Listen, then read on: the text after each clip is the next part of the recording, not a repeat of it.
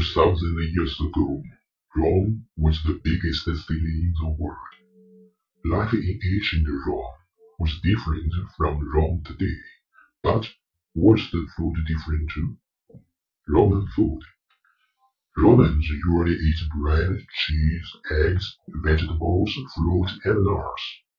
They also eat meat like chicken and fish, but not very much. They use lots of honey and vinegar when cooking because they like sweet and sour foods. Most of the food was boiled and fried, but sometimes they grilled sausages. So ancient Romans are similar things to modern Romans. However, they didn't have tomatoes and ice cream, and they often ate with their fingers. Also, carrots weren't orange in ancient Rome. Are purple.